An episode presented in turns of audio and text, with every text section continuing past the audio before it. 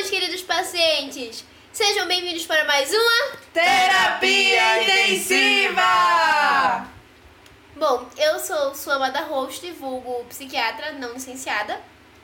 Estamos aqui também com mais alguns personagens importantes, como a nossa roteirista, ai, aquela que é irrelevante, mas todos amamos porque tem informações muito úteis, a nossa editora vulgo-chefe, aquela que simplesmente é uma pessoa que não aprendeu história, você vai descobrir daqui a pouco por quê.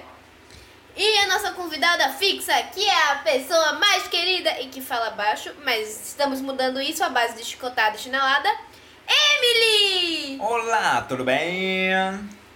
Bom, pra você que está aí sem ter o que fazer, iremos diverti-lo, entretê-lo e ensiná-lo pelos próximos aproximados 50 minutos. Então, é com você, editora-chefe, que não aprendeu história.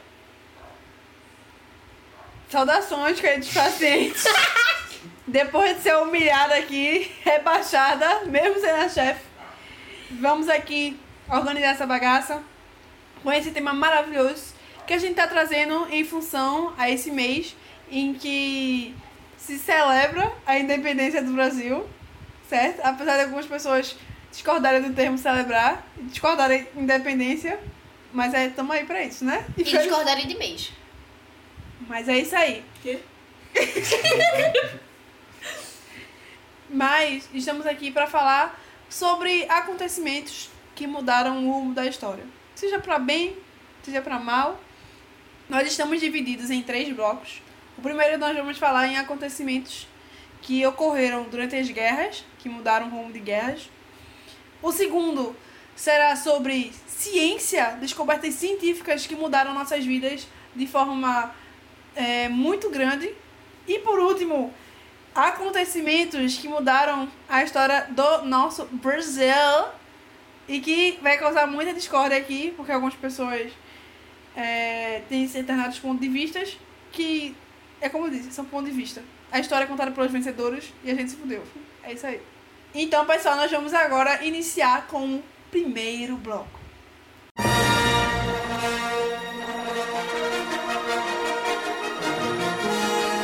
Começando o nosso primeiro bloco, o melhor bloco que é falando sobre guerras.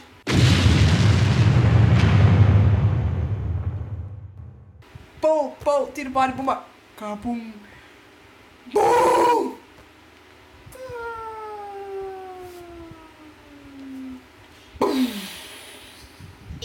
Então, né, isso daqui se chama terapia intensiva. Supostamente a gente vai estar tratando as pessoas, não sendo tratados. Quantos traumas foram Acho que no mínimo uns 15. Quantas pessoas vão entrar e dizer que se sentiram ofendidas? pelas Tensão pós... Como é que fala? Tensão, é, é tensão pós-traumática. É. Estamos esperando nossos processos. Quem quiser depois, caixa postal vai estar aqui embaixo. Então, eu queria comentar que a editora vai pagar tudo porque ela é a chefe. Então, ela que tá Chefe no é parte chefe, né, financeiro. Então, nada mais justo do que ela pagar. Vamos começar falando sobre é, uma das primeiras guerras que significaram muita coisa para o mundo, que é a Primeira Guerra Mundial. Que eu sei que parece meio absurdo que eu tô falando meio idiota, mas, Parece? mas não é, porque no mundo antes da Primeira Guerra existiram outras guerras Após que influenciaram no mundo, but não tinham no meu coração de Primeira Guerra, mas foram guerras importantes. Teve a Guerra da Pedra. Eu só, eu só ia dizer que antes o nome era A Grande Guerra, porque nunca havia existido uma guerra com é, dimensões tão é, imensas, né? Que participa, teve a maior participação dos países do mundo. E depois é que ela recebeu a alcunha de Primeira Guerra Mundial, porque rolou uma segunda, né, galera? Tá vendo? Então, meu argumento tá totalmente válido. É isso aí. Parece até uma história. guerra Ela é informada em história. Se você assistiu Mulher Maravilha ou Cavalo de Guerra, você sabe que a Primeira Guerra Mundial foi basicamente muita treta, muita porrada e muito tiro. Cavalos, pessoas morrendo, fome, poder e subdesenvolvimento. Nós estamos falando do conflito armado mais estrambólico da história antes da Segunda Guerra, gente. Calma, calma, calma. Vai ter mais emoção depois. Veja bem. A Europa estava uma zona. Tretando por causa de quê? poder, porque estamos falando da Europa. Nada como tretas na África, na Europa e na Ásia, até que esse conflito culminou em tiro, trincheiras, cavalos morrendo, pessoas passando fome. Eu acho que na África, os negão. Eu não consigo. Fala, todo mundo já ri.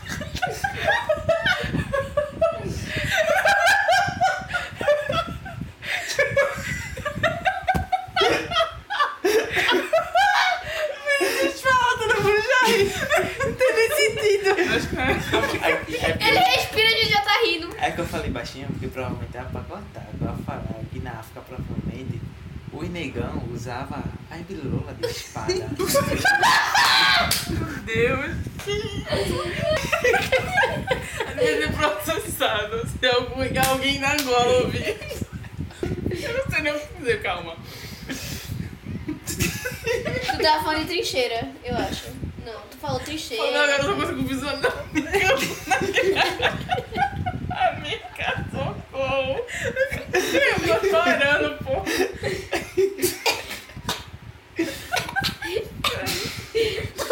Isso foi tudo um comentário de Vinícius que resultou nisso.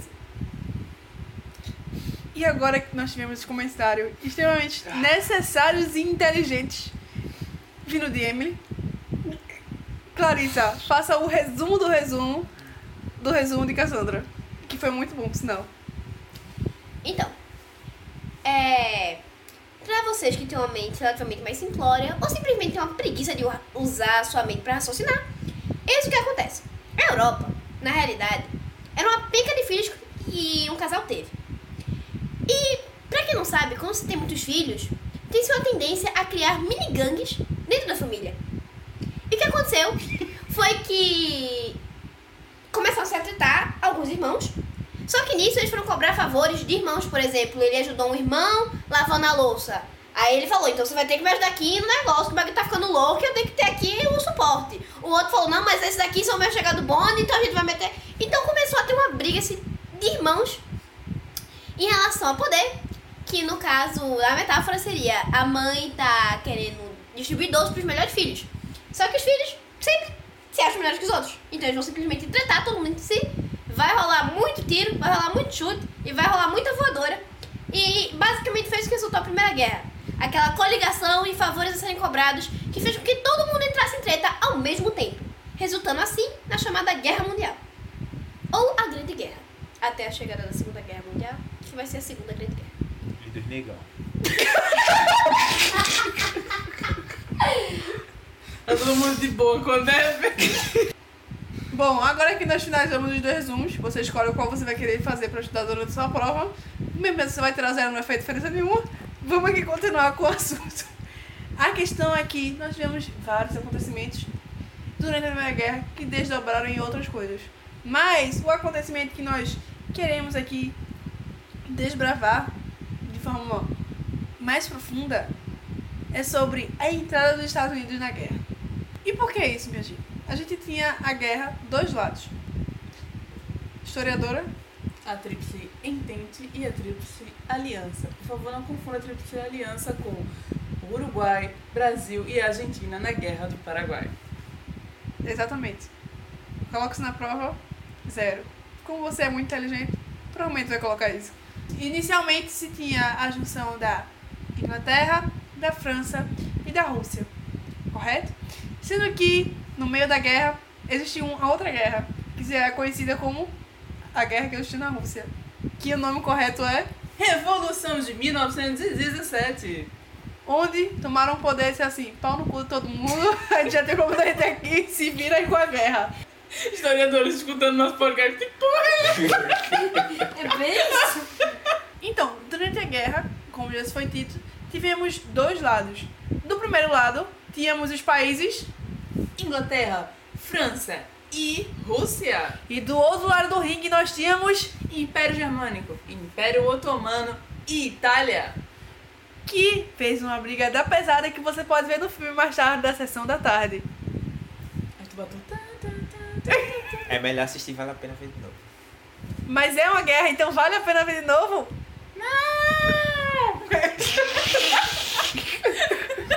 que só eu falei, não, gente. A guerra. Quem apoia a guerra? não apoia a guerra, galera. Bom. Porque ver a Alemanha se lascar é uma coisa que sempre acontece, Tá né? todo mundo se lascando. Tu viu Não, Mulher Maravilha? eu sei disso, mas é porque a Alemanha, ela tem um ciclo de se lascar pra potência, se lascar pra potência, se lascar pra potência. Podia ser assim no Brasil? Podia, é. Não, a gente só se lasca mesmo, mas... Mas é o jeito alemão, amiga. É, exatamente, a gente podia ser assim. Resumindo, a Alemanha não virou a potência, porque nós sabemos que vocês querem dominar o mundo. Nós estamos de olho em vocês. Hi Hitler. Primeira guerra, eles vão Tava querendo que fazer um especial na segunda só pra responder essa. Não. Brincadeira, não.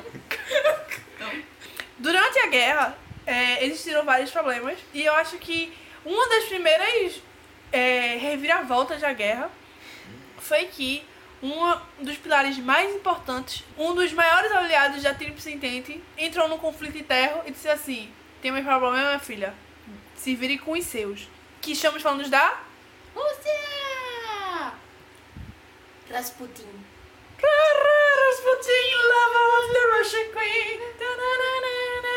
Quem não conhece, Justice.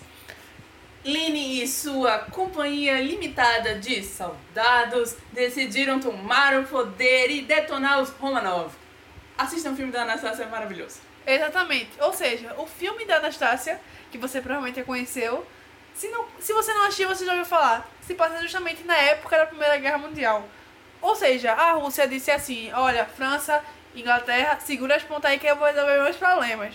E foi embora. Ou seja, com isso, é, a Alemanha, que estava praticamente tomando o poder tudo junto com a Itália, que são, na verdade, os dois países relevantes, o outro ninguém se importa, fez o que aconteceu o seguinte. Ah, então a Rússia não tá aqui mais defender? Vou, aí ia comendo pra beirada tudinho, só que aí o que aconteceu? Teve a reviravolta que fez com que Inglaterra e a França e seus aliados pudessem ganhar a guerra. Quem foi que entrou? Que quando entra, não brinca em serviço, minha gente! Brasil. Eu disse não brinca em serviço. A gente nem entra no serviço. Mas não leva alimento essas coisas não. Amigo, ó, entrou no serviço na Segunda Guerra. Puxa. Na Primeira Guerra, amigo. United States of America. Exatamente, minha gente. Estados Unidos. Porque os Estados Unidos, ele chega, ele já chega botando bomba em tudo. A gente sabe muito bem, principalmente o Japão. Se aproveita dos mais fracos. Exatamente. Por isso que eles são uma potência hoje em dia. Momento para uma observação mais, e vamos considerar assim, historiador. Os Estados Unidos, na realidade, ele só entrou nessa treta porque ele tem os próprios interesses dele. E aquele negócio, né? Tipo, vamos dar uma de Rubi, bancar boazinha, enquanto por trás eu vou comendo nas, nas beiradinhas e no final das contas, quem vai ganhar o negócio todo vai ser eu. E quem não ganhou, simplesmente se fudeu. Nada que a gente já não saiba. O que é que os Estados Unidos fazem que seja pelo interesse dos outros? Nada. Ajudam. A eles mesmos, claramente. Exatamente. Mas é, a entrada deles na guerra mudou completamente o rumo e foi graças a eles, óbvio que teve outras coisas, mas eles foram um dos principais motivos é, para que a Tríplice Entente ganhasse a Primeira Guerra Mundial. O que aconteceu com essa entrada americana na guerra? Os Estados Unidos havia se consolidado como uma potência. Mas os Estados Unidos precisava se beneficiar de alguma forma. O que os Estados Unidos fez? Ele decidiu enviar os seus soldados para a guerra.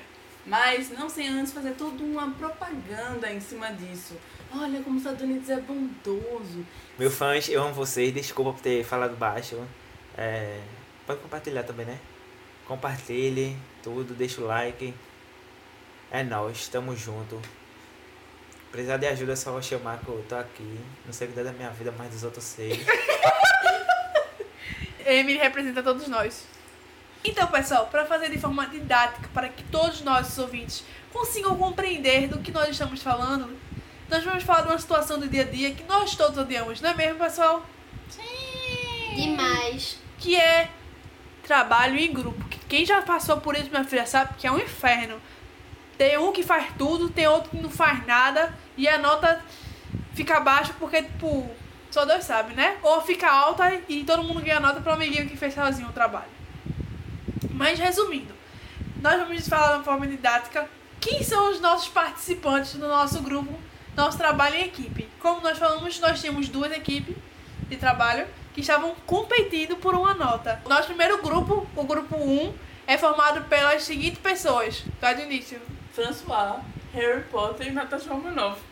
Quem pegou, pegou. Quem não pegou, não precisa fazer nada. Temos aqui o nosso romântico incurável viciado em croissant. Pra quem não entendeu, chamado francês. Temos também o nosso cosplay de Harry Potter, só porque ele é inglês e tá ali tomando chazinho. E temos também a típica pessoa que não vive sem vodka, sem uma boa briga, possivelmente, talvez, porque não sabe quem é o seu favorito, o Kizar ou o Rasputin. Também conhecido como russo. Mas aí também ele vai se tornar uma pessoa muito problemática no futuro, porque ele tá passando por uma coisa chamada adolescência. Mas aí vamos deixar a descrição do próximo grupo com a nossa historiadora. E o nosso grupo 2 é composto por Pizza italiana, daquela bem napolitana. O Império Germânico, que é basicamente salsichão e cerveja. Não vamos deixar de fora Istambul, ou melhor, o Império Otomano. Exatamente. Nós temos essas duas queridas equipes brigando para ganhar a pontuação máxima pelo seu professor, que é o mundo que está observando o trabalho e avaliando a situação. Sendo que nós sabemos que trabalho em equipe não é simplesmente algo simples de fazer. Nós temos intrigas, nós temos trocas. É parecido com quase uma novela mexicana e só falta cada um sair numa porrada. Nesse caso, saímos. Durante o trabalho em equipe, a preparação para a apresentação, ocorreram alguns infortúnios. Os Cansando- bastidores. Exatamente. Nossa querida historiadora vai explicar o que foi que aconteceu com nossos integrantes. Nosso camarada russo, infelizmente, precisou voltar pra casa mais cedo. Tava tendo treta em família. De um lado, os Kizares, e do outro, Leni e companhia limitada. Tchauzinho, primeiro grupo. Exatamente. Bom, temos também uma situação que ocorreu, que acontece muito, que é aquela pessoa que tá no grupo, mas é duas caras. E se volta quando acha que vai dar tudo errado. Então, nossa amada pizza napolitana resolveu dar uma espiadinha no trabalho do outro grupo e viu que tava bem melhor do que o seu grupo. E como duas caras que ele é, acontece. A, a vontade de tirar nota maior é bater mais forte do que a moral e a ética presente na aura da pizza napolitana. E vendo que o nosso amigo russo tinha ido embora e tinha levado a garrafa de vodka pra variar, ele resolve trocar de lado e assim pular no barco dele que possivelmente iria perder nessa treta. Bom, e pra finalizar, nós sabemos que existem professores que eles olham assim e você fala, professor, mas isso tá errado. E ele fala, tô nem aí, eu sou professor. E foi exatamente isso que aconteceu quando os Estados Unidos entrou na guerra. Porque, se nós formos pra pensar, nós tínhamos três de um lado e dois de outro. Então, para balancear, esse novo aluno que será os Estados Unidos, que nosso intercambista, ele deveria entrar no lado que tem dois. Mas aí nossos queridos alunos, eles conseguiram convencer o professor para que ele ficasse no grupo que tinha três. E com isso, nós sabemos que matematicamente, 4 ganha de 2. Então o nosso grupo Tríplice em Trade ganhou a nota 10 e levou o prêmio para casa, que foi humilhar os coleguinhas. Starbucks não era um menino muito rico. Na verdade, ele chegou apenas jogando um monte de dólar na cara do cerveja, salsicha e Istambul. Bom, Istambul nunca foi uma pessoa muito relevante, se vocês ainda não tinham percebido isso. Então a gente não sabe que fim ele levou depois que o trabalho acabou. Mas o que nós sabemos é que o nosso amigo Salsichão, vulgo também cervejeiro, se lascou sozinho porque o trabalho foi péssimo, o professor não gostou, e como tom do professor muito carinhoso, que viu que o coleguinha já perdeu a competição e já está ali desolado, o que, que ele faz? Ele manda uma carrada de tarefa de casa, um monte de pesquisa para ele fazer, para ele trazer no dia seguinte, senão ele vai ser reprovado. Nossas informações e nossas teorias é que Istambul provavelmente foi deportada do colégio. É uma pena que aconteceu com cerveja e salsicha que tiveram que separar essa dupla sertaneja que poderia ter feito muito sucesso, mas a vida não é assim. Exatamente. Nós sabemos que é um revoltado, ele sempre fica revoltado e ele volta por vingança. E foi exatamente o que aconteceu para ocorrer o surgimento da Segunda Guerra Mundial. E com isso nós vamos finalizar com um comentário extremamente inteligente e provavelmente desnecessário de Emily. Porque o homem não foi responsável pela Segunda Guerra Mundial. E com isso, nós vamos entrar agora no próximo tópico, que não está muito longe da nossa Primeira Guerra, porque exatamente ela vai culminar no nosso próximo assunto.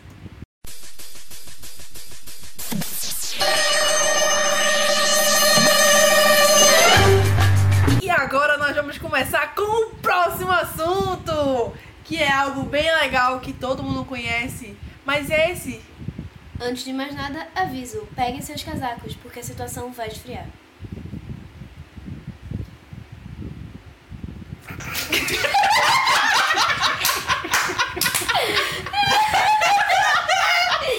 Amiga, acho que você pegou a vodka do aluno. Certeza, era aluno russo. Ok, né? Voltando. Agora, antes, já que não falou, alguém poderia me explicar a piada do casaco? Nós falamos um pouquinho agora sobre a Primeira Guerra Mundial e explicamos que ela não finalizou apenas com a assinatura do tratado, mas ela desenrolou em um outro momento por causa da nossa revolta existente no coraçãozinho do nosso querido aluno Alemanha, se desenrolou na Segunda Guerra Mundial. Mas nós sabemos que a Segunda Guerra ela não acabou simplesmente com o final dela, oficial. Nós tivemos uma outra guerra que ela não foi uma guerra violenta no sentido de tiro, bomba e porrada, mas foi uma guerra entre controle e poder, que é conhecida como Guerra Fria ou a guerra entre capitalismo e socialismo. Ou o nome zoeiro que é Guerra entre Garotas. Porque pra você que não sabe, por mais que garotas adorem também um tiro, porra de bomba e uma briga com um salto na cara, também acontece que nós garotas temos alta briga que envolvem poder e manipulação. O que define também essa guerra. Porque, venhamos e convenhamos, homens não sabem ter guerras inteligentes, onde rola aquela trocada de olhares, aquelas ameaças, tipo, muito bagulheiras, mas que mesmo assim a gente sabe que não vai rolar nada, porque é uma guerra mais, né? Sabe como é, né? A gente, homem, é tão inteligente que a gente não luta. Isso é muito bonito, cara. É mesmo, é. E é major.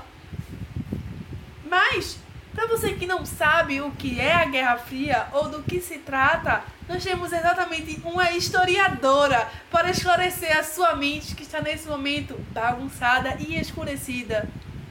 E fria. Fosse o coração até que eu dizia, né? Tá demais, hein? Tá demais, hein? Bom, galera, resumão do resumão do resumão do resumão. A Guerra Fria basicamente é seu pai e a sua mãe separados, tretando pela sua tutela. A verdade é que o mundo depois da Segunda Guerra tava assim, ó, arrasado. A Europa tava tipo, ai meu Deus, outra guerra, e agora? E os Estados Unidos já era uma potência da potência da potência. Afinal, uma guerra ali, outra guerra ali, sempre lucro pra ele. Enquanto isso, a União das Repúblicas Socialistas Soviéticas, por favor, não confundam com a Rússia, estava, hum, você quer treta, Estados Unidos? Vamos fazer uma treta. Só que o mundo não estava recuperado com a treta anterior. Então eles pensaram em esperar um pouco ali, né? Vamos uh, dar aquela respirada básica. O que não durou muito tempo, né, galera? Sabe como é o mundo? Sempre treta. Basicamente, foi ameaça de um lado, ameaça do outro, aquele bilhetinho maroto dizendo: vou te pegar na saída. E é isso. Todo mundo queria saber quando ia ser essa porrada. Porque ficou esse clima muito tenso, galera. É, pra quem não sabe, o clima tava tão tenso que todo mundo tava nervoso. Porque tava é, achando que podia culminar numa terceira guerra. E como nossa querida historiadora falou, a guerra não estava preparada psicologicamente para isso. Porque já estavam vindo de duas guerras que foram extremamente cansativas para as pessoas, para os soldados que estavam na frente, para todo mundo. E quando eu falo que o mundo estava de olho nisso, eu falo que essa possível terceira guerra, ela provavelmente não iria só influenciar. É, como é o nome? A Europa, porque realmente já não era mais um jogo de poder centralizado. Era um jogo do poder mundial. A gente sabe que os Estados Unidos dominam o mundo de forma indireta até hoje. Por causa de quem? Illuminati. Mas esse é um outro assunto que nós iremos comentar em outro momento. Bom, é, pra você achar que tem alguma coisa de proveitosa aqui, eu vou resumir em apenas uma única frase que resume praticamente todos os anos de guerra. Que é Guerra improvável, paz impossível. Basicamente, a sua casa quando tem pizza e pessoas tretando pelo último pedaço. Exatamente. Tô quase entendendo. Mas, é, além disso, a gente tem, tipo, acontecimentos muito importantes, que foi, por exemplo, a construção do muro de Berlim. Porque, querendo ou não, minha gente, toda guerra que se lasca a Alemanha. É inevitável. Final de guerra, você sabe que a Alemanha vai estar lascada. Mesmo que ela não seja a principal na guerra, a gente sabe que de alguma forma ela está prejudicada. E no final da Segunda Guerra, como ela era, querendo ou não, a cabeça é, de um dos lados e que foi o lado derrotado, no final das contas, ela ficou muito debilitada. Então, quem se aproveitou? Quem se aproveitou?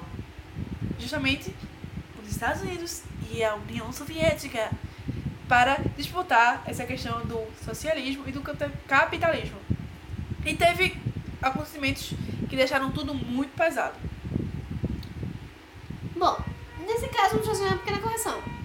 Os Estados Unidos realmente aproveitou porque, assim, né, aquela rixa básica. Mas, no caso, a União Socialista das Repúblicas Soviéticas, que tá um pouquinho bagunçado o nome, mas não se importa. Eu queria bagunçar o nome de propósito. Enfim, ela estava, na verdade, se vingando. Porque pra você que não sabe, que ainda não estudou história, não escreveu vergonha na capa, pegar um livro que não dá aula direito, mas tá lá pra dar algumas informações importantes.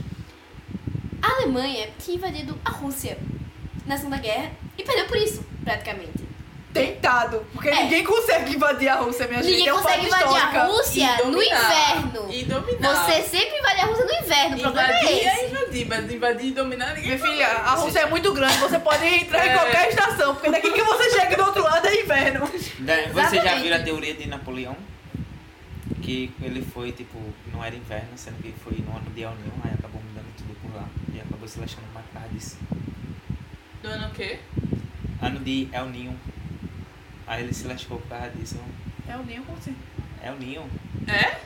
Quem é o Ninho? É a que tem. é uma tempestade que tem aqui no perto do Peru. E aí, tipo, os ventos vai, tipo, alterando coisas. Então, pelo que eu saiba, assim, o que eu estudei, ele chegou lá. Ele botou lá os pezinhos e tal, ele, ele entrou. Só que existe uma técnica chamada terra arrasada. ligado. Então, quando ele chegou lá, não tinha nada. Foi exatamente o que os russos fizeram com a Alemanha, pior ainda, porque tava no inverno. É. Então, tipo, além dele arrasar a terra, estava frio para caralho. Resumindo, minha gente, esses comentários foram extremamente importantes pra dizer: não entre em guerra contra a Rússia. Você vai perder, certeza. Eu vou falar agora uma frase do arroba coach dos fracassos que fala exatamente isso.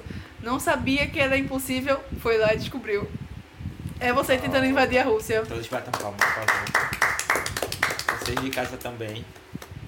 Agora que nós explicamos o que se tratou a Guerra Fria e você tem uma compreensão melhor do que nós vamos discutir nesse momento, nós vamos falar de um dos pontos cruciais para definir novamente, of course, a vitória dos Estados Unidos e a cravar ainda mais a sua dominação no mundo, que foi a chegada do homem na Lua. Ou, para quem gosta de teorias de conspiração, a suposta chegada. Mas isso não é o que nós vamos discutir agora, mas você pode pesquisar na internet. Ah, então, se vocês quiserem, a gente faz um podcast também sobre isso. Só deixa aí. Teoria de comentar. conspiração pra coisa mesmo. Parte 2, é isso aí, galera. Mas, resumindo, o que foi isso? Uma das coisas mais importantes nessa época que estava tendo a Guerra Fria era a guerra tecnológica, que era o como você podia produzir para beneficiar as pessoas e afirmar a sua a sua superioridade em diversos aspectos. Bom, por causa disso, a gente vai ter nessa competição uma vertente que vai se transmutar futuramente para a corrida espacial. Porque, assim, dominar o mundo, os iluminados já estão fazendo também secretamente. Então eles falaram, velho, também tem que dominar outras coisas. Só que assim, o planeta Terra já estava praticamente 90% nos, na mão dos iluminados. Ele vai dominar o quê? Aí eles pensaram, vamos dominar o espaço, velho. Vamos ver se a gente consegue fazer alguma coisa de útil. E nisso, vão acontecendo várias coisas. E, ironicamente, a Rússia conseguiu sair na frente. Bom, primeiro foi o lançamento de satélites. Porém, pra você que não sabe, é... a Rússia lançou o primeiro ser vivo ao espaço, que foi uma cadelinha, muito fofinha por sinal, se vocês encontrarem foto dela, vocês vão morrer de fofura, que se chama Laika. E não sei se se inspirou a algum tipo de chocolate, não tem nada a ver com isso. Ou o estúdio. O Ibama já descobriu isso? O Ibama já descobriu isso? documentário feito por nossa amada Emily. Depois disso, ele ainda, no caso, a Rússia ousou ainda mais. Tipo o Vitali do Madagascar 3. Se você viu, você viu. Se não viu, lascou. Não pegou referência. A Rússia decidiu usar ainda mais quando Laika conseguiu voltar toda de boaça, tipo, e aí, bro, cheguei. E pouco tempo depois, tipo, alguns anos passaram, ele lança Yuri Gagarin. Pra você que achou que o primeiro ser humano que foi ao espaço foi os estadunidenses, achou errado, otário. Momento para a de cultura. Foi um russo que imortalizou com uma brilhante frase: A Terra é azul. Porque pra você que tipo fala, nossa, grande lixo, vou no Google, vejo mil e uma fotos. Naquela época não tinha computador. Então, pela primeira vez, tínhamos alguém realmente tendo uma visão completa. Então, foi um marco histórico. E, obviamente, os Estados Unidos fez aquela criança birrenta de tipo: Mamãe, ele foi para o espaço, eu quero ir também. E como ele não gosta de ficar muito atrás, ele resolveu ir para o espaço depois ele inventou de ir pra lua, né? Quem nunca? Atrás na corrida espacial, o que mais os Estados Unidos poderiam almejar para alcançar o topo? Bom, com diversas dificuldades e diversas lutas, eles tentaram alcançar algo que nós jamais poderíamos imaginar naquela época, que seria O Queen. a ida do homem à lua. That's one small step for man, one Existem diversos filmes que retratam sobre essa questão das dificuldades que os Estados Unidos sofreram para conseguir alcançar algo tão grandioso que seria levar o homem para o espaço. Nós temos um dos filmes que foram indicados ao Oscar no ano passado pela sua incrível sonoplastia, sonoplastia e que eu totalmente digo que se chama O Primeiro Homem, que é justamente a história do Neil Armstrong indo para a Lua e retratando eh, as dificuldades, as perdas e diversos ocorridos para que eles pudessem chegar à Lua, pessoal. Acredito que é, acredito eu que isso foi uma das coisas mais importantes que levaram aos Estados Unidos ganhar é, de forma indireta, porque era uma, não era realmente uma guerra, era mais uma competição é, sobre a Guerra Fria. Mas acredito que o nome da guerra é porque o vencedor provavelmente ia definir é, o nosso sistema financeiro. Se seria um sistema capitalista ou um sistema socialista. Mas nós somos adeptos ao sal, então nós não ficamos alegres pela vitória da, dos Estados Unidos. Rússia, manda beijos. A melhor é ganhar. É o que, que ele disse? Eu Melhor. Alemanha ganhar.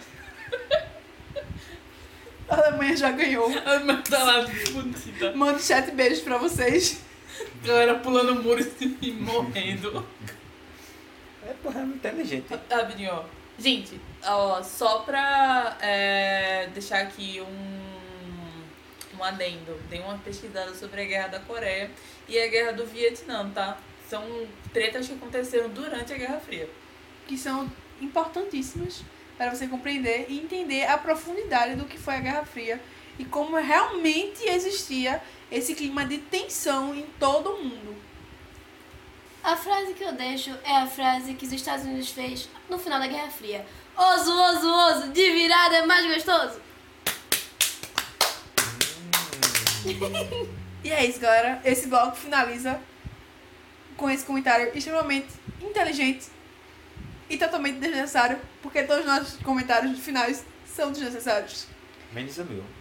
O seu é mais ainda. Próximo bloco!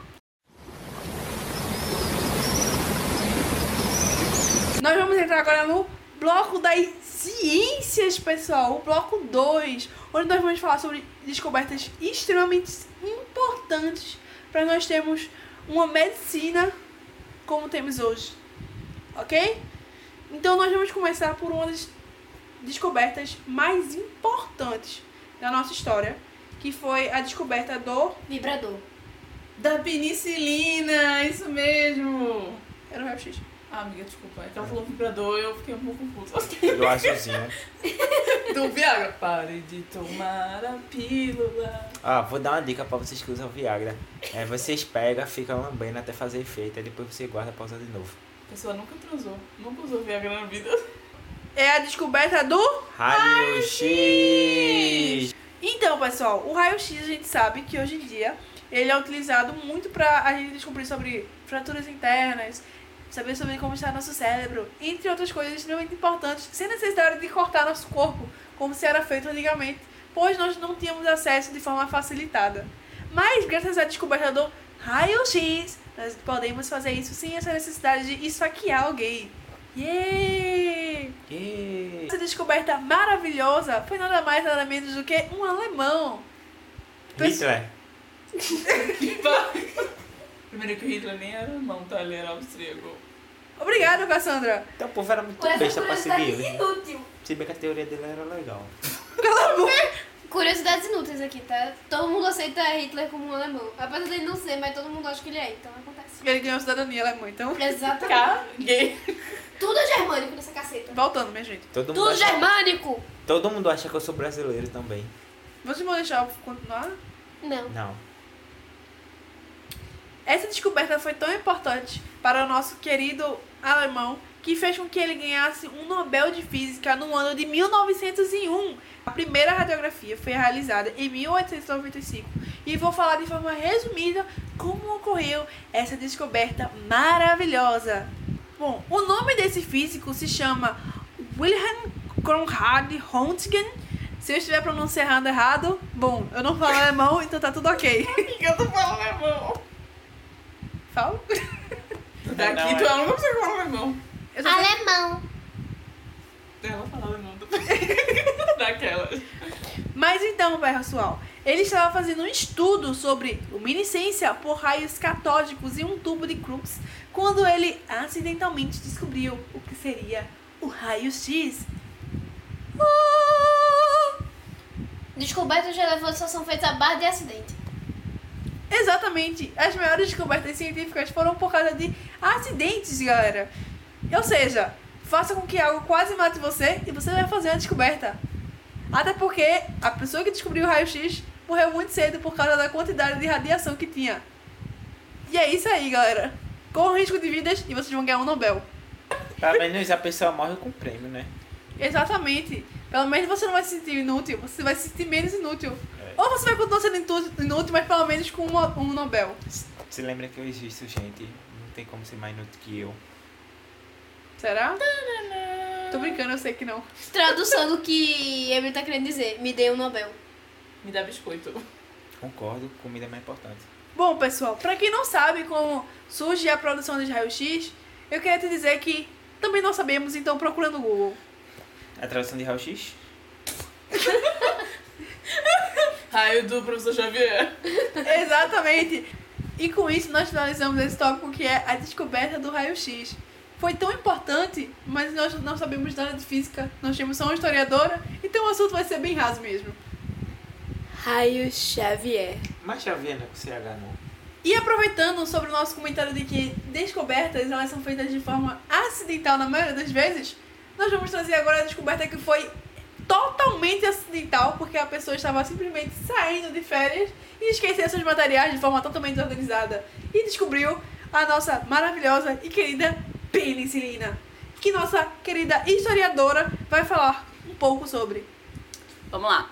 É, não sei se vocês sabem, mas antes da penicilina as pessoas morriam mais rápido por causa das infecções que elas pegavam. Então o oficial médico inglês Alexander Fleming voltou da Primeira Guerra com um sonho. I had a dream. Eu queria que as pessoas demorassem pelo menos um pouco mais a morrer ou não morressem. Então, tandandandan, ele começou a pesquisar. Ele pesquisou pra caramba. Ele pesquisou com vontade. Mas é claro que ele não conseguia chegar a um resultado, porque não é assim que a, que a natureza funciona, querido.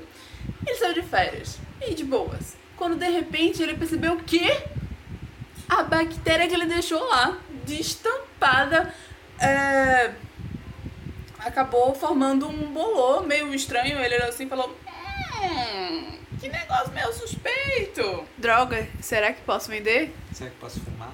Devo fumar? Devo cheirar? Devo vender? O que posso fazer com isso? Vou estudar porque eu sou cientista, caramba! Não, ele é médico, mas tudo bem. Então lá vai ele usar essa coisa meio estranha. E as pessoas começaram a ficar, gente, como assim o cara quer usar, tipo, um fungo pra tratar? Claro que isso não vai dar certo. Não era bactéria? Mas tá ligado que é formado pelo fungo, né? Tipo, a bactéria cria um bolô. E esse bolô é um fungo. É tipo o bolo do pão. Aquilo ali é um fungo. Ah, sim, galera. É, informação importante. O nome é Staphylococcus. E essa Staphylococcus aureus que ele estava é, pesquisando em atividade formou um fungo chamado Penicillium. Esse nome latim super legal de falar, parece feitiço do Harry Potter. Apenas em 1938 é que realmente nós começamos a usar a penicilina como ela é hoje conhecida pelo Ernest B. Chen e Howard W. Florey, que é isso aí, eles eram também ingleses. Então, pra você que não entendeu, nós também não pegamos essa informação do Google porque ninguém é formado em medicina. Eu sou. Só sou medicina da Anitta, né? a música da galera. É. Olha que eu fui formado em Hogwarts. Ah, né? Harvard. Formado em medicina, né? Tô vendo. Aparentemente todos nós somos trouxas e só Vinícius pôde ir pra Hogwarts, galera. Bom, pra quem não tá entendendo ainda. Bom, pra quem não tá entendendo, por que diabos está falando de. Pra quem não tá entendendo, está se perguntando por que diabos estamos falando de penicilina?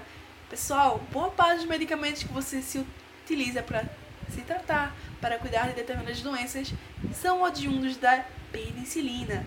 Então, se você não morreu ainda, você já se medicou, passou por algumas dificuldades e precisou de um medicamento ou algum tratamento, agradeça a penicilina, porque senão você estaria morto. Por fora, porque por dentro você, você talvez esteja. Bem-vindo ao setembro amarelo. Bem isso. Depois falando de mim. Ah, vou fazer um vídeo, sabe o quê? Um vídeo não, um podcast, sabe o quê?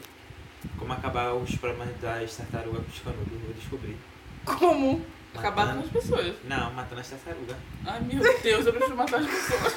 Eu também acho matar as pessoas pelo criativo. E com isso nós finalizamos nosso bloco de ciência. E você deve estar se perguntando nesse exato momento: Nossa, mas que bloco curto comparado à guerra? Pois é, ninguém aqui é formado em química, física, ou qualquer área de biologia ou medicina. E é isso, galera. Se não gostou, vai procurar na internet. Próximo bloco. Brasil, meu Brasil Começamos agora o nosso próximo bloco, que é relacionado ao Brasil, que foi o motivo que nos inspirou a escolher o tema desse podcast. Sim, mas. E tudo isso tem a ver o quê? Com a independência do Brasil? Nada, nada a ver, por isso que ainda faço a independência agora! Agora entendi, agora eu saquei. Exatamente, porque nós somos pessoas muito inteligentes. Inte...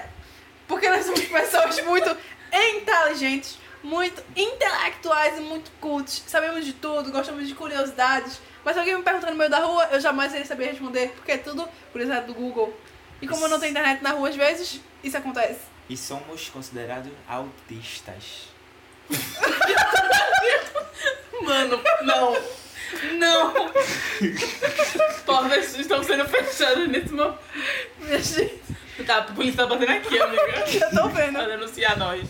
Você, por favor, se nós formos expulsos, adotem a gente. Vai ser expulso da alção, amigo. Para de falar. Então, esse próximo bloco nós vamos falar sobre acontecimentos que mudaram o rumo da história do Brasil, seja de forma negativa ou positiva, mas levando em consideração o momento que nós estamos nesse exato momento, acredito que seja negativa. Eu acho que talvez menos que negativo, mas como não existe uma coisa pior, Existe uma melhor. É bem isso mesmo. Que é o pior do pior, amiga? O melhor. não sei. Que? O pior é o menor. O pior do pior é o melhor, né não? É isso aí, menos com menos é o quê? Mais, galera. Regra matemática. Vezes. Olha só, hein?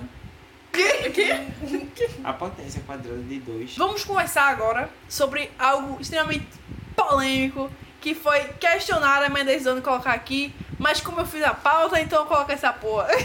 que é a questão da decisão de Dom Pedro ficar no Brasil, que ocasionou na nossa independência entre vários parênteses e aspas. Mas para começarmos a debater sobre este assunto, nossa querida historiadora vai ler uma frase que marcou a história do Brasil, que foi falada por Dom Pedro I. Independência ou morte. Porra! Esse é o dia do fico, amigo. Ah, Como é para o bem de todos e felicidade geral da nação. Estou pronto. Diga ao povo que fico. Claramente essa fala foi realizada com o sotaque de português de Portugal. Se você não gostou, vem pra cá participar do podcast. Nós sabemos que você de Portugal está escutando. Ou não. Envia para a sua caixa de correio o seu processo. faz aí com o sotaque de Portugal, como é que seria? Como é para o bem de todos e felicidade geral da nação. Estou pronto. Diga ao povo que fico. Olha, gostei. Vai-te embora, tu é corno. Mas você tá brava. Se brincar até eu já peguei a mulher dele. Ou seja, rapariga é você! outro. Bota só o Malmar aqui. Rapariga neva aqui. Pois é, né? Então, vamos começar agora com a nossa historiadora, porque ela é a única pessoa capacitada para falar sobre algo realmente coerente nesse momento, do que seria essa decisão de Dom Pedro escolher ficar aqui no Brasil e o que ela representou para nós, queridos brasileiros. Tamo fudido, galera. Esse foi o resumo do resumo. Eu queria salientar algumas coisas, vou expli- explicar um pouquinho mais. Então, gente, é, Dom Pedro VI veio aqui pro Brasil porque ele fugiu de Napoleão, né? Porque português é... É. Dom João, ninguém se importa com ele, ele não é alguém relevante. Ele fugiu de Napoleão e depois ele fugiu de volta pra Portugal porque ele não aguentava mais o Brasil. Clarissa, nós sabemos que as pessoas estão escutando esse podcast para estudar para a hora da prova, porque elas não têm mais nada melhor do que fazer e não aguentam encarar o livro de história. Então nós temos que falar o nome correto dos personagens. Porque se eles tirarem zero na prova, que não é culpa nossa, claro, porque ele não é muito inteligente, provavelmente, para estar escutando um podcast para fazer uma prova, ele vai reclamar com a gente. Tá, desculpa, a titia vai reformular. Dom João VI tinha fugido de Portugal porque ele era um perfeito covarde. E quando Napoleão chegou lá com as metralhadoras, a K-47, ele já saiu correndo com os barquinhos dele de vela, que era, né, sabe como é. Então, como toda pessoa que fica entediada e sente falta da mamãe e da comidinha dela, ele resolve voltar para Portugal. E nisso ele deixa seu filho, Dom Pedro I. E tem uma leve conversa com ele falando que assim, ó, ó, filhote, tem que lhe contar uma coisa. Papai vai voltar pra casa, mas papai não vai deixar você aqui. Porque papai acha que assim que eu vazar, o povo vai querer usurpar o poder, qualquer pessoa vai querer colocar o poder do Brasil nas suas lindas mãozinhas. Então você vai ficar aqui tomando conta de tudo pra papai. E se alguma coisa acontecer, então você decla- declara a independência, mesmo ele já sendo independente, porque eu já tornei ele independente e tal. Assim, se você sabe de história, você sabe perfeitamente que rolam umas tretas na Europa. E por causa disso, da era napoleônica, depois que ele cai, o mundo tenta se organizar. E Dom Pedro é obrigado a proclamar o Brasil um reino, tornando ele de uma certa forma independente, por se tratar de um reino. Então, ele meio que declarou a gente independente, porque ele não podia fazer isso de Portugal, porque não estava lá. Ele resolve ficar nessa conversa com o filho e diz: Então, você vai ter que ficar aqui, e se alguma coisa acontecer, você coloca a coroa sobre a sua cabeça antes que algum pioneiro o faça. Bom, eu não sei se usou realmente essas palavras, mas eu quero acreditar que depois que ele falou tudo isso, ele falou: Filhote, se você obedecer direitinho papai, quando você volta pra Portugal, porque eu sei que o vai voltar, eu te dou um Kinder Ovo. Eu acho que no período não ganhou esse Kinder Ovo e ficou arretadaço com o pai. Mas sabe como é, né? Relação de pai e filho. Então, por causa disso, Dom Pedro resolve dar esse grito de independência. Porque ele estava suspeitando que alguém já estava por debaixo dos panos querendo fazer um negócio. E como todo português tendo o jeitinho brasileiro original, porque a gente é derivado do- desses seres, pra não xingar aqui, né? Resolve fazer o que ele faz melhor. Gritar alguma coisa e dizer, e é isso, galera, tamo junto. E como o povo brasileiro não é muito inteligente, né? A gente sempre. Aí, no caso a gente não, né? Mas a maioria do povo antigamente foi louco e falou: Ah, é, vamos ser independente. Vocês já eram independentes, seus inúteis. A gente já é independente antes de Portugal, porque a gente foi invadido. Polêmicas na mesa. Agora, se vocês quiserem uma dica pra prova, faça o seguinte. Faça uma mamãe mandou duas vezes. Com isso, vocês já anulam essas questões, porque você ia chutar nessas questões. Aí faz mamãe mandou de novo pra que sobrou. Existem diversas polêmicas relacionadas à nossa independência, que é exatamente essa questão de nós já sermos independentes antes da questão do grito, de nós já sermos independentes e nós termos sido invadidos pelos portugueses, que é a realidade. Mas, é, historicamente, como sabemos que é, a história a, que nós aprendemos nos livros é contada apenas pela perspectiva de quem venceu a guerra ou venceu determinada situação, a independência foi ocasionada pelo grito da independência de Dom Pedro I. E é por isso que essa informação está aqui, porque nós estamos, em muitas aspas, novamente, celebrando a nossa independência, que ocorreu dia 7 de setembro, para quem não sabe. Que, infelizmente, para nossa tristeza, caiu na porcaria de um sábado, ou seja, não adiantou em nada, não sei para que existiu esse feriado esse ano, pulava já pro ano que vem. Sobre esse grito da independência, na verdade foi assim, ó. Ou a independência ou a gente morre. Eu acho que foi o da Odesse. Ele desceu. E com isso, vamos para o próximo tópico. E o nosso próximo tópico é relacionado a coisas de intriga, revoltas, golpes, entre outros aspectos. Porque a gente adora um golpezinho, a gente adora uma briga e uma treta. Já deu pra perceber pelo nosso antigo podcast e nosso novo nesse exato momento. Que é a questão do, da Revolução de 1930. Golpe. Dilma. Exatamente, porque golpe não é só de 2016. Nós temos um mais, um mais antigo, que foi o nosso, entre aspas, primeiro golpe oficial relacionado à nossa república. Quem aqui não conhece Getúlio Vargas? Uma pessoa que foi extremamente... Ele me levantou o dedo. hospital, pô. É quem? O hospital, pô, Getúlio Vargas. Ah, ah, desse, desse cara. Vai de uma pior, galera.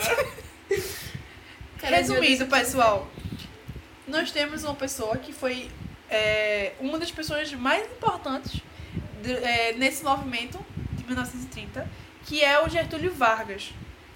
Que, depois de tudo, foi a pessoa que mais se beneficiou porque ele assumiu a presidência. E por mais que ele se- fosse um pouco perturbado, para não dizer o mínimo, é, ele era uma pessoa muito inteligente. Ele proporcionou diversas coisas para nós, mulheres, nós, cidadãos, e para diversas pessoas. Mas nós sabemos que isso, na verdade, nada, não passou de nada mais do que uma fachada, porque ele não se importava com ninguém. Ele só queria ser bem visto pelas pessoas. Pelo menos é isso que a teoria da conspiração fala. E como a gente sabe, e como vocês sabem, teoria da conspiração não é teoria, é uma verdade. E é conspiração. É, minha opinião sobre Getúlio Vargas e seus inúmeros golpes. Ele com certeza é uma pessoa que tinha fetiche em golpe, porque haja alguém pra gostar de dar golpe em si mesmo, viu? Esse deu golpe duas vezes e saiu por aí governando à vontade. Mas como a minha editora-chefe falou, ele foi realmente uma pessoa muito inteligente, que ele conseguia fazer o que muitas pessoas não conseguem, que é agradar o povão e deixar ele satisfeito, porque ele que pode se virar contra vocês. Então você que é do povo, saiba que você pode se virar contra o seu governo, porque, como já dizia V de Vingança, não é o povo que deve temer o governo, mas o governo que deve temer seu povo. E também conseguia agradar a aristocracia, que nos domina até os dias atuais. A, a gente só perde pros Illuminati, porque os Illuminati dominaram tudo e a aristocracia domina a gente. E a aristocracia é dominada pelos Illuminati. E é isso. E Getúlio Vargas, no final das contas, foi dominado pelos Illuminati. O que é aristocracia? é sério. A aristocracia é tipo. Presta atenção. Tinha nobreza, esses títulos nobres caíram e tal, mas o poder aquisitivo ainda ficou com essas pessoas. Então, os maiores latifundiários do Brasil era a aristocracia. A galera que tem as maiores fazendas, a galera que tem eh, os cafezais, os gados do leite, a agropecuária. Exatamente. Isso é a aristocracia. Como eu sou uma pessoa boa? Já perguntei já para o povo ficar sabendo, para se cair na prova. Vamos prosseguir. Continuando, nós vamos agora é, explicar um pouco melhor do que se deu na Revolução de 1930 para você que não tem conhecimento ou não sabe do que realmente se tratou essa revolução. Então, querida historiadora, por favor, nos situe. Vamos lá. Vamos situar você um pouco na linha do tempo do mundo. Em 1929, tivemos um problema em Nova York, que era da Bolsa. Isso afetou o mundo inteiro. Também chegou aqui os problemas no Brasil. Tudo bem que em 1931 a coisa ficou bem mais complicada pro Brasil. Mas, em 1930, a coisa já não tá tão interessante. Até porque ninguém mais aguentava essa política de café com leite. Minas, São Paulo, Minas, São Paulo, Minas, São Paulo. Ninguém mais aguentava essa palhaçada. As pessoas queriam que o poder fosse dividido por outros lugares. É por isso que um gauchinho chamado Getúlio Vargas e sua turminha pensou: hum, poder é de comer, gosto. E ele pensou: vou me lançar em uma campanha para presidente junto com João Pessoa. Sim, o nome da capital da Paraíba, amiguinho. Assim, João Pessoa poderia ser seu vice e Getúlio Vargas poderia ser o nosso presidente. Sacada muito inteligente. Pena que João Pessoa morreu e não chegou a assumir como vice. É isso. É importante salientar que esses movimentos deram todo uma, é, um rebuliço, porque, obviamente, nem São Paulo nem Minas queria ceder a, o lugarzinho ali na, na frente, né, galera? Você tá na sombra, você não vai ceder pro seu amiguinho que chegou agora. Mas, se não me engano, em 9 de julho de 1930, Getulinho e sua companhia ilimitada chegaram ao poder, dando um golpe ou começando uma revolução. Depende de qual ramificação você está. Como historiador, eu vou dizer que foi um processo histórico muito importante. Porque, deixe-me esclarecer um pouco para você. Daqui a pouco vai começar a Segunda Guerra Mundial e a participação do Brasil será essencial. Isso se deve ao fato das políticas de Getúlio, extremamente populistas. Como minha querida Clary falou, ele conseguia ah, agradar ricos e pobres. Ele ah, fez uma reforma trabalhista super importante. Ele abriu o direito do voto feminino é, direito do voto feminino. Só que ele deu um golpe depois. E aí ele começou como é, um ditador, não é mesmo? Afinal, existiam várias ditaduras totalitaristas no mundo. Lembre-se de Franco, Salazar, Hitler, Mussolini e Hirohito no Japão. Não podemos esquecer também que, graças ao Getulinho, uma maravilhosa frase para dizer que saiu da vida e entrou para a história. Nenhuma figura deve ser tão lembrada como Getúlio Vargas, que depois de todas as polêmicas durante o governo dele, ele conseguiu voltar em 1950. Só pra dizer, e aí galera, cheguei, o povo me quer de volta.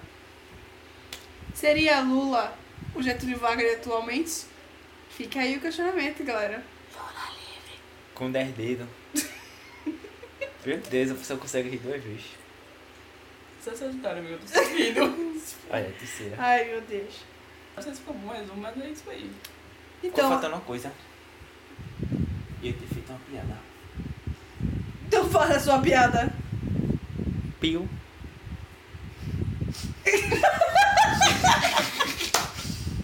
Ai, meu Deus. Resumindo, pessoal, eu acho que a, essa explicação tá muito boa. Eu acho que foi a melhor que a gente teve. Eu acho que com essa você consegue tirar pelo menos um 7 na prova. É, E se você não tirar, culpa sua, claro, né? é, porque não fez mamãe mandou. Ou estudou, ou estudou. Mas se tá escutando o podcast é porque tá estudando de forma correta? Claro que não. Mas é isso aí, galera. A gente agradece inicialmente essa atenção que vocês ficaram com a gente. Esse, eu acho que 40, 50 minutos. Talvez uma hora, eu não sei. Quando editar eu vou descobrir. que vocês ficaram aqui escutando nossas vozes maravilhosas. E aprendendo um pouco mais de história. Ou não. Ninguém sabe se vocês aprenderam alguma coisa. Eu mesmo já esqueci até do primeiro assunto que a gente ia falar direito. Eu sei. Qual foi? Sobre a Primeira Guerra. Menino. Caramba! Respeita a Emily. Tá rindo como é? Vou chutar. Senhor. E com isso nós vamos finalizar aqui, deixando um beijo pra vocês. E cada um vai deixar um agradecimento e uma frase inspiracional. Ah, voltando, é beijo na bunda que no sovaco é luxo. Ô. No ombro é luxo. Bom, eu vou dar um mini guia pra você chutar com pelo menos um sua, com suposta sabedoria. A. Ajuda-me, Senhor. B. Besteira marca essa. C. Clarissa maravilhosa. D. Deus me ajuda. É. É errado, não vai nessa. Boa prova pra você. Galerinha, eu gostaria de agradecer a vocês e pedir desculpas porque é. hum, é, hum, Peraí, peraí, calma. Pensei que eu vinha cair. Eu achei que essa isso que ela fazer. Aí eu falei, massa. Nossa, legal. Tá, vai. Galerinha, eu gostaria de agradecer e pedir desculpas. E vou deixar aqui o meu conselho vital. Na verdade, dois conselhos. Primeiro, não invadam a Rússia. Pode parecer uma boa ideia no começo, mas nunca é. Nunca. E o segundo é, se a Alemanha começar uma guerra, não fique do lado dela. Fique Tipo- na frente.